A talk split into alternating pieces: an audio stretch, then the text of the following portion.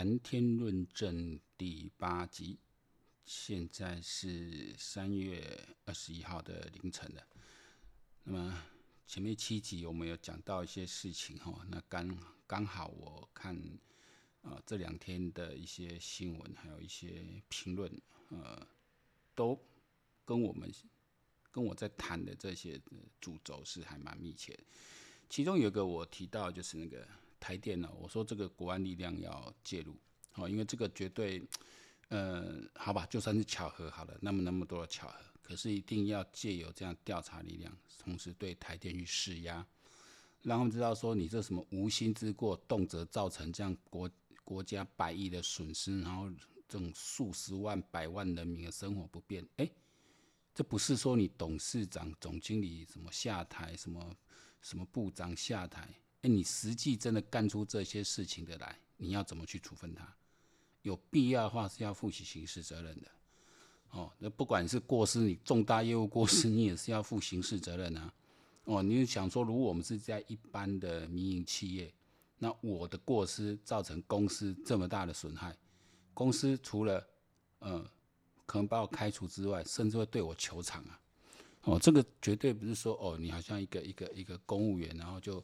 呃，身份的保障啊，然后就随便你怎么干都可以。我觉得这个部分哈，呃，国安这国安的介入是应该的。你就整个查一次，我说不管没有查到结果，把整个你所有相关的你的金流、你的账号，甚至你的通联记录，我整个跟你翻，然后跟每次的这个这些人，你们之间有没有关系？甚至我你很多人说啊，你司法人员不懂那电，没关系，找专家来呀、啊。是这个这个台湾懂电的人很多啊，找专家来呀、一一跟你这个你抄了对吧啦？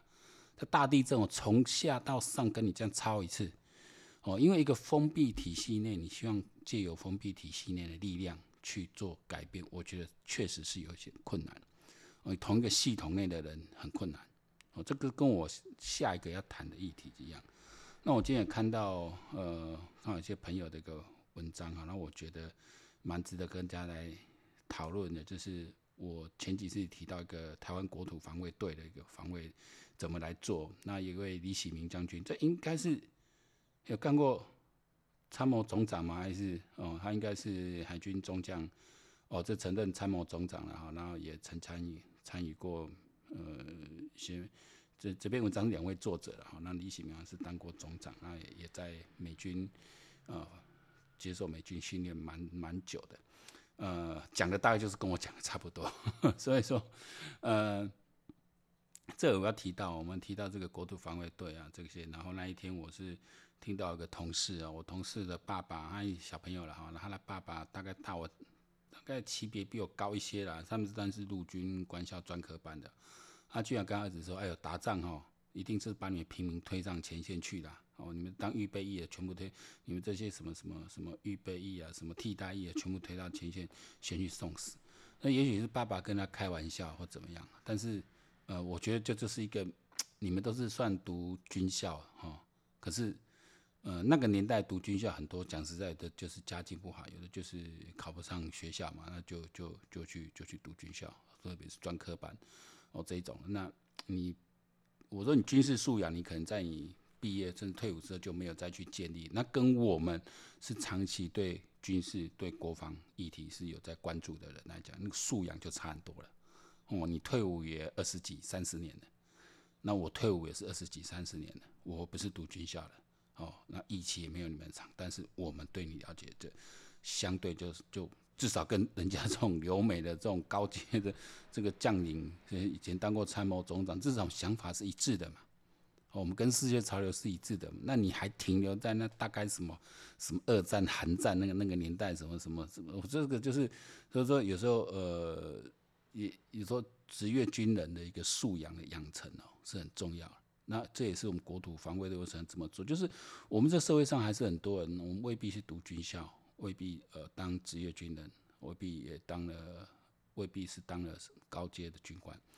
但是对于国防、对国家安全的愿意投入的心态是心意哦，态度是有的。这样的人，我说你全台湾不用多，能够有个五万就很可观了。好，那你如果你再加上把疫情恢复，这不是延长，是本来就要一年的。即使你看现在俄罗斯都还，你要看俄罗斯现呃乌克兰疫情也是一年，啊，但是后来改革，早期可没有。那俄罗斯好像呃没有注意到，乌克就那看乌克兰现在疫情是一年，哦，然后所以你所以一年我就说一年是最基本的。其实你要真的哦，像韩国你现在维持两年嘛，那大概新加坡都还是两年。你真的要一个兵训练到能够用哦，你差不多至少一年半，因为前面半年其实就是就重重着重在训练哦。你新训这又从新兵训练，因为现在科技武器多，你新兵训练要延长。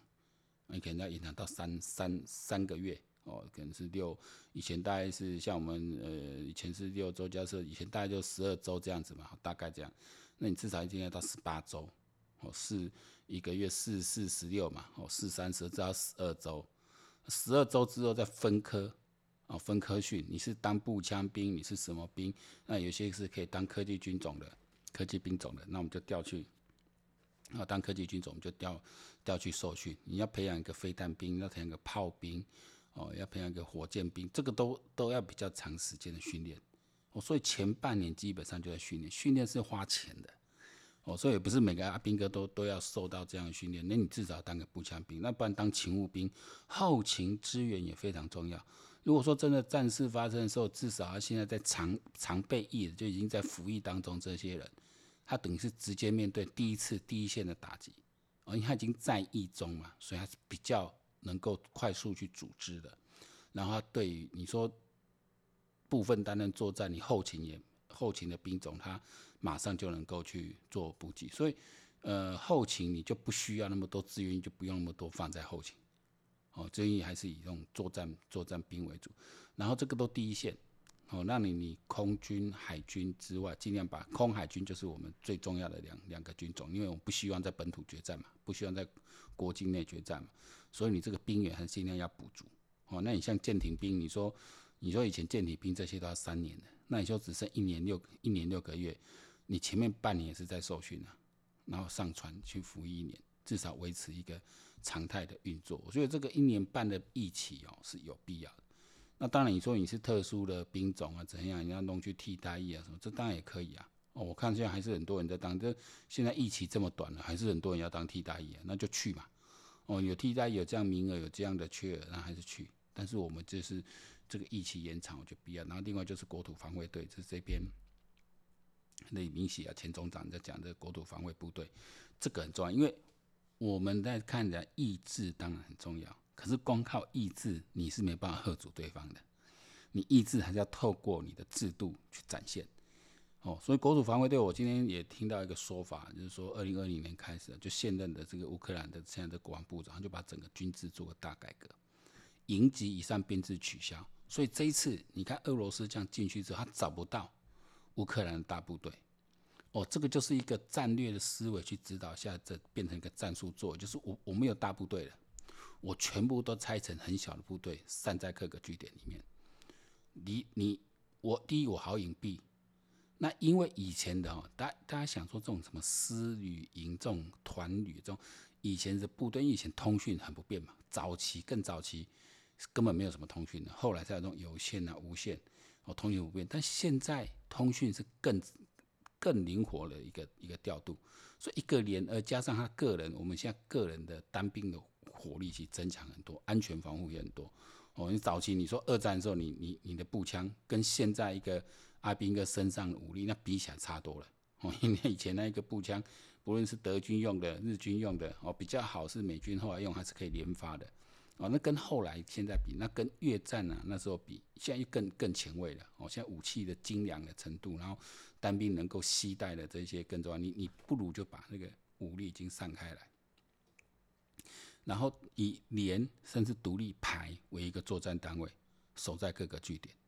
然后透过你的整个通讯系统来掌控。所以你有几个调，你说你的通讯系统必须去保持很灵敏的，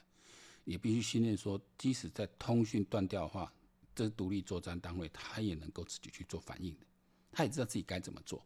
我今天守在这，我就守，来了我就是要打，对不对？我该炸桥的时候就把桥炸断，我该布雷的时候把雷布好。我该去在几个要要地去布置我的反装甲、防空飞弹、火箭弹，我就必须布置好。机枪堡就布置好，你到处都是这样子，然后这，然后然后像你要进入城镇来，你到时候只要一进来，你面对敌人是四面八方的，到处都有重武器来对来打你，那个才能够产生吓阻的力量。那这个平时就可以演训的。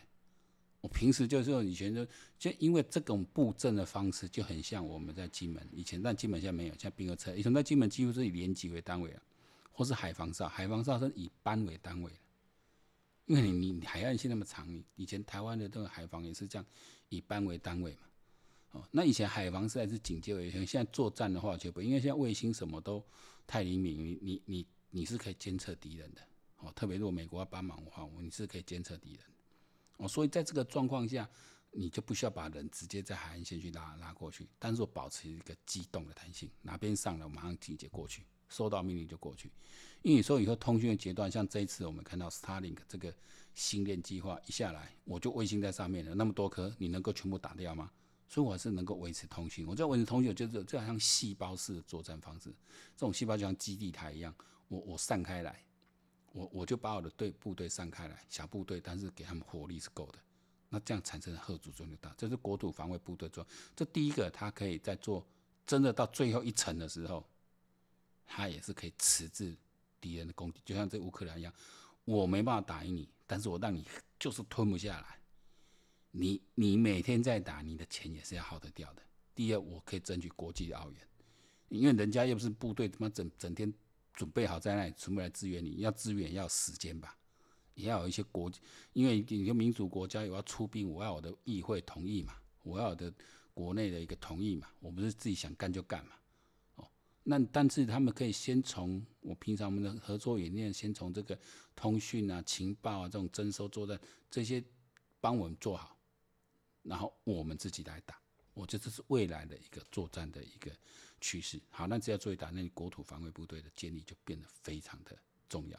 哦，我觉得就是你要把这个制度建立起来，这样国土防卫队建立起来，你之后才能够把意志展现出来。不是我意志很强，我愿意保卫自己国家，那又如何？所以，我们包括这里看一些军事评论，跟我们之前讲一样，就是两边都轻敌，乌克兰太轻敌，所以他没有把他部署做好。但是因为他们防卫意志很强，而且事实上，乌克兰比如他们亚速营，他们一直在打这个内战，这是小规模军事冲突，但是也打很久，他们有一定的战斗能力，哦，就是老老兵有子打打了，他们让他打了快十年的，是有人可以作战，有有实战经验，有没有实战经验很重要，哦，他是有实战经验的。那加上我说今天听到说他们在二零二零年其实就整个的一个战略思维改变，然后整个这一次运用在这战术做就可以看到，所以他的部队不会被你呃个别击破。那当然再再下来就是说，俄罗斯他这一次的战略上是蛮大问题。哦，你如果这次俄罗斯集中他优势火力一路挺进基辅，你从白俄罗斯一路往下打，对不对？我就强势一路推进，我直取基辅，我也不从你南方打，我也不从我也不从你东边打，哦，那可能。哦，基辅现在就拿下来，啊，可是他战略，因为他，因为他还，我觉得应该他那时候也想说，我东东边两个州，哦，两个省，我就让他独立了，我承认他独立变共和国，克里米亚我已经在我掌握中，他希望拿到什么？他希望他拿到是黑海的那个港口，所以还是希望顺便拿下地方，所以他那兵力进去的时候，到时候谈判的时候，我就让他继承事实，我兵已经占领了，我要让他变成继承事实。你上谈判桌来没什么好谈，我就在这，我不会撤了，这就是我的。我把你整个乌克兰的南方，哦，东部两个省全部吃下来，那这是俄罗斯最想要的。那就是缺乏这样一个出海口，而且这个完全是咬住了乌克兰的一个咽喉了。你说乌克兰怎么办？对不对？你重要的一个港口，你重要的这个那个这个战略位置，我我就顶住了。哦，你以后你以后要再怎么样，你也只能听我的。哦，所以有时他本来，我觉得这一次他们分析，那只是呃俄罗斯的战略没有清楚，因为我觉得他可能一开始并没有想要哦花费很大兵去打基辅，他可能是占领几个省之后就要跟你谈，那没想到，然后没想到反他基辅还是想说用空优去炸一炸轰一轰而已，然后让你的整个溃散，然后就跟他们当初打。打了克里米亚，整个溃散，就没像这一次的意志力这么坚强。好，所以双方都有点低估了对方，造成了这个今天的局势变成这样子。所以我说，我们从乌克兰这次可以真可以学习到很多，我学习到很多。这个我我们觉得说，像现在你把这个教招延长，这是第一步了。但是最重要，我我让人觉得李明启这个他们这现在讲这些都很好，但是我还想就是说，那当初你在当总长的时候，你怎么不去做？不过这也实在是的，因为参谋总长是属于军令系统，军政是属于国防部长。所以刚刚前面讲到说，一个封闭系统，你要靠自己内部人去做改革很难。所以现在这种状况哦，你像乌克兰会做这种大改，因为还是找美军来训练嘛。哦，所以一定要请一些美军的将领来做顾问团，然后走外部的非原来这些军校系统出来的这些军事战略专家，哦，或至少是个很干练的这种行政行政长官来接任国防部长，你才能够改革啊。不然因为卡在级别啊什么这这你你怎么动？你你你现在将军你一动，马上就一大堆的关切大臣，那我就不是你们系统了，你谁来找我都一样啊。所以你要做这种国防大改革的时候，一定要找文人部长来。那只是以前用文人部长，现在没什么大改革，因为当初没有想去做改革，而且讲那些人真的呃是这方面的专家也不一定，主要说那时候。美国力量没那么进来，所以这次如果能善用美军顾问的一些力量做一些改革，因为我觉得这个最近看这些美美军的一些一些将领啊，对台湾建议都差不多了，就是你后背一定要整建起来。好，第二就是你的那个战略思维要改变，你不要再陆战队、空降部队没有用了，你不可能去动这些部队嘛，你很可能把空降你丢去中国吗？不可能下去稳死啊，因为后面大部队接不上来，说空降。陆战队这些都是为了后面大部队，是挡前锋的，他是为了让后面大部队进来，不会进去嘛？不可能派大部队进去，那你留两个军种干什么？你顶多你说要，演练的话，你顶多做一个空降连，做一个特别的单位，就一个特战连这样就好了。哦，我顶多一个特战营就够了。哦，其他的那种力力量，你那个编制绝对就是要要把它散开来。我觉得这样一个未来这种细胞式的这种部署方式，哦。哦，我特别台湾的地形又相当复杂，这个你说他们要吃下来不容易。像我那天看那个看那个《华视三国演义》啊，有访问到张延廷将军。那我说那汪浩也说，哎，那如果你是参谋总长，那现在你知道，呃，那那你你你人家就是要打台北市，你要怎么守？你要怎么守？那当然，我觉得但暂停，我觉得他这个军事素养都是够的。说第一，我们本来就要情报侦收，我们的战术作为一定是根据我们的情报嘛。我们现在是看着你中共在在对台湾准备做一些什么，我们去加强。那你说我们现在确实，台北市那时候军事比较少的，哦，但是你虎口呃的装甲旅，还有杨还有桃园的部队哦，桃园的装甲是还蛮近的。那现在就说，以前林口的驻军是不是要回过来？因为林口现在以前以前是进舰嘛，回去那有没有可能哦？林口这边要要要去加强部署，因为林口是扼住了这个。台北市的一个通道哦，那你林口这边是不是在补强啊？那淡水这边是不是在补强哦。这个以前我那时候关渡关渡师嘛，那两两六师，那这个这边的单位是不是要在补强，或是你装甲单位是不是也要进入哦？到你说比如八里这边啊，或是这个延南这边，是不是要把这边的北区？因为目前来看，斩首作战是比较可能发生的，啊，比较可能发生，绝对要直取你首都了。哦，所以这个首都的防卫是不是要再加强？我以前战略思维，因为以前就是以前很耽误的，台湾的国防被耽误，就是以前还是有那种反攻大陆的思维，早期嘛，大陆军时代，然后现在都不需要了，现在不需要了，你搞那个军团，那个那个干嘛？不需要了，那是就那个是要反攻大陆用的，你现在就是完全的守势作战，我就是防卫作战，完全用防卫的思维来建。你说台湾哦，我。你你们不可能打赢他，我们我们不可能反攻大陆去打赢他嘛。但是我要守住这，我让你吞不下去，除非你动核弹了，不然我让你吞不下去。那这有没有可能？这当然有可能了，这当然有可能。这就是让你没有办法吞下去，让你在盘算你打过完，你要付出代价很大，而且那个后果你可能没办法收拾，就是你完全占不到好处，那你还要不要打？还是你那边叫叫，那我觉得中国人这点是蛮还蛮好的。他说就就阿 Q 思维嘛，那打不完那个干嘛边要叫叫不不的动作感一样，就精神胜利就好了。哦，这一种我觉得让你精神胜利没关系，但是我取得一个自由，我觉得这部分是值得我们呃，我我觉得全民的这种国土防卫部队的建立，我觉得是刻刻不容缓啊。现在邱国正啊这些都干到国防部长啊，这些人真的是嗯，卖出几个嘴不好，你看呢？讲唱秋，讲唱秋话，但我讲，然后后天要完工，要真的去做了。然后我觉得蔡政府真的剩最后两年哦，这个也可以做一个比较重大的变革，哦，比较重大的变革。你撑得下名气可用嘛？延长役期，然后政策国土，是一个国土发展局那个条例弄出来哦，那自自愿嘛，又不是强制，自愿吗？对，我自愿啊，那我们自愿去受训，我们自愿去担任国土防卫队啊。对，那你你你这样叫招反而就，呃，那种因为教召这种意义不大，哦，意义不大。叫招的话，你就是像那种类似啊这种，就是让你枪就让你带回家了，一发生什么事，直接从从家里拿着枪，我没有给你弹嘛，我就给你枪嘛，或是弹药给你比较少，那我直接一有事情，我直接就就是带了装备，直接就到定点去了，这样动员才快。哦，你有这种国土防卫部队，我觉得这些人，那这些人就要精挑细选，不是吗？阿猫阿狗都可以来哦，甚至你说啊，你说放个个人家里太危险，啊，至少你可以用各地的派出所，哦，因为放在家里还是有被偷被抢可能，那放到派出所去，哦，等于派出所，我们这种派出所制度要变成一个地方的一个防卫制度去做结合，哦，里面可能设一个军械室，我们就到时候就是到派出所去去集结，哦，然后在那边就直接整队。穿装装备就直接带在身上了嘛，去那领个枪领个弹就直接进入阵地。我觉得这样子的反应哦，把这个系统建立起来，我觉得你说以后谁要来打台湾哦，真正用没遐简单，没遐简单哦。但是整个思维要改变。